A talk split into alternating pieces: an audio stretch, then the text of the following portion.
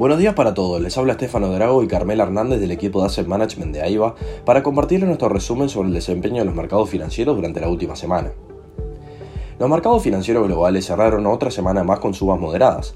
Los dos acontecimientos que más impacto tuvieron en el comportamiento de los inversores fue el discurso de Powell y las repercusiones en China por la política codicero. En este sentido, los principales índices en Estados Unidos terminaron la semana al alza, generando ganancias de alrededor del 1 y 2%, impulsados por la posibilidad de que la Reserva Federal reduzca el ritmo de aumento de tasas en el corto plazo. Las acciones de crecimiento superaron a las de valor en el índice Standard Poor's 500, mientras que el índice Nasdaq, las acciones tecnológicas registraron sólidas ganancias. Sin embargo, el Dow Jones terminó la semana prácticamente sin cambios, registrando modestas ganancias. Por el lado de Europa, las acciones subieron por séptima semana consecutiva, impulsadas por datos que dan cuenta de un desacelere en la inflación y por lo tanto el Banco Central Europeo podría comenzar a reducir el aumento de tasas. En este contexto, el Stock 600 terminó la semana con una suba del 0,6%, el CAC francés un 0,4% y el FTSE inglés ganó un 0,9%. Por otro lado, en Asia, los mercados cerraron en terreno mixto. En China, las acciones subieron en medio del comienzo de reapertura en Pekín de la economía tras meses de controles por la pandemia. De manera contraria, en Japón los rendimientos fueron negativos, con el Nikkei japonés cayendo un 1,8%, principalmente afectado por la fortaleza del yen que impactó directamente a los exportadores.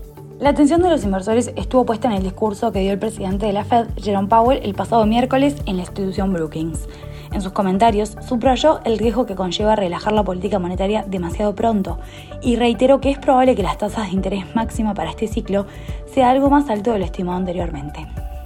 Además, resaltó que la Fed podría reducir el ritmo de alza de tasas ya en la reunión de mediados de diciembre.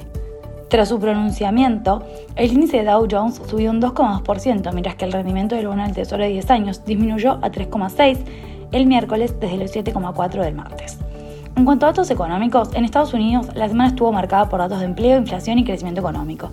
Con respecto a este último, el PBI real del tercer trimestre se revisó a la alza hasta el 2,9% desde el 2,6%, principalmente gracias a un crecimiento más firme en el consumo. A nivel del mercado laboral, el crecimiento de nóminas privadas se desaceleró según ADP. En este sentido, el empleo privado aumentó en 127.000 puestos en noviembre, mientras que el mercado esperaba un crecimiento de 200.000. Por su parte, las nóminas no agrícolas mostraron que la economía americana agregó 263.000 nuevos puestos de trabajo en noviembre, superando lo que preveía el mercado. El informe destacó las ganancias de empleo en sectores como el ocio, la atención médica y el gobierno, así como la disminución en el comercio minorista, el transporte y el almacenamiento. La tasa de desempleo se mantuvo estable en el 3,7%. En materia inflacionaria, el PCE bajó hasta el 6% y el subyacente cayó casi un 5% en octubre, de acuerdo con los datos publicados la última semana. El consenso esperaba un descenso en ambos indicadores. Respecto al mismo mes de hace un año, los precios de los bienes aumentaron un 7,2, mientras que los de los servicios se encarecieron un 5,4. Por el lado de Europa, el dato de la semana, y bien recibido por los inversores, fue el de inflación, donde los datos preliminares apuntan a un IPC interanual de 10% en noviembre frente al 10,6% del mes anterior. En este sentido, la inflación se redujo por primera vez en 17 meses, impulsado por el aumento más pequeño de los costos de la energía y los servicios. De todas formas, Christine Lagarde expresó que cree que la inflación en la zona euro todavía no ha tocado su techo y por lo tanto se prevé seguir subiendo los tipos de interés para contener el aumento de los precios. Desde el mes de julio, el Banco Central Europeo ha incrementado en 200 puntos básicos los tipos de interés que venían de una década en niveles históricamente bajos. En cuanto al mercado de renta fija, los rendimientos de los bonos del Tesoro disminuyeron en el corredor de la semana a lo largo de la curva, siguiendo la tendencia del último mes. Los retornos a 10 años cerraron en 3,48, registrando una caída de 75 puntos básicos desde el pico hace un mes. Por lo de los commodities, estos operaron a la baja, con una caída acumulada para la semana de 0,4%, de acuerdo con el Bloomberg Commodity Index. Los principales detractores fueron las caídas en los precios del gas y algunos commodities agrícolas. En esta oportunidad, el petróleo fue la excepción, con el WTI registrando una suba semanal de casi 5%, cerrando cerca de 80 dólares el barril.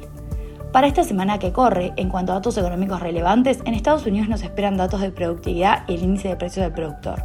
Por el lado de Europa conoceremos el PMI compuesto, el PBI y también la producción industrial para Alemania. Hasta aquí llegamos con nuestro resumen semanal. Cualquier consulta o comentario los invitamos a que nos contacten a nuestra casilla de Investment Support. Muchas gracias a todos.